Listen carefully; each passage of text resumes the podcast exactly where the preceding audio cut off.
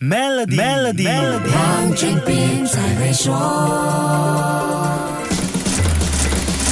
你好，我是黄俊斌。这个月发生的国际银行业危机，真正让大多数人比较有 feel 的，应该是在瑞士信贷 Credit Suisse 轰然倒下的消息传出后。为什么呢？首先是它跟瑞士有关，瑞士在全球银行业那是一个高不可攀的地位啊。其次是老字号和口碑，一百六十七年历史的老银行集团了，全世界知名的投资银行和私人银行，客户非富则贵，不是大企业家就是超级富豪和达官显贵。三月。九号，美国证券交易委员会质疑瑞信的年度报告，这家银行被迫展延发布报告。就在美国几家银行陆续出事引起恐慌之后，瑞信最大股东沙特国家银行的主席就表示不会再给这家银行投钱。这件事加上多个丑闻等负面消息，终于把这家银行在三月十八号压倒了。现在的命运就是等待瑞银集团的并购，或者被瑞士政府国有化。瑞信在去年同样面对客户大量提款的窘境，CEO Uri k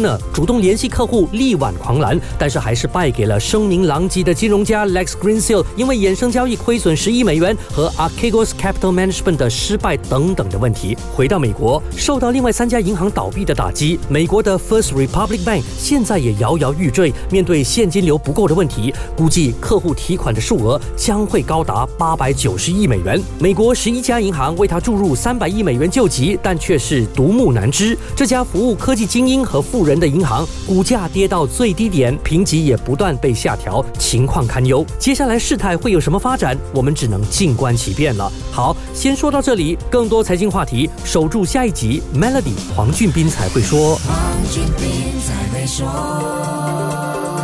为你的 Maybank 商业账户增添存款及进行任何指定银行服务，就能享有高达一八千的年利率回酬。详情浏览 Maybank.my/SME Rewards，需符合条规。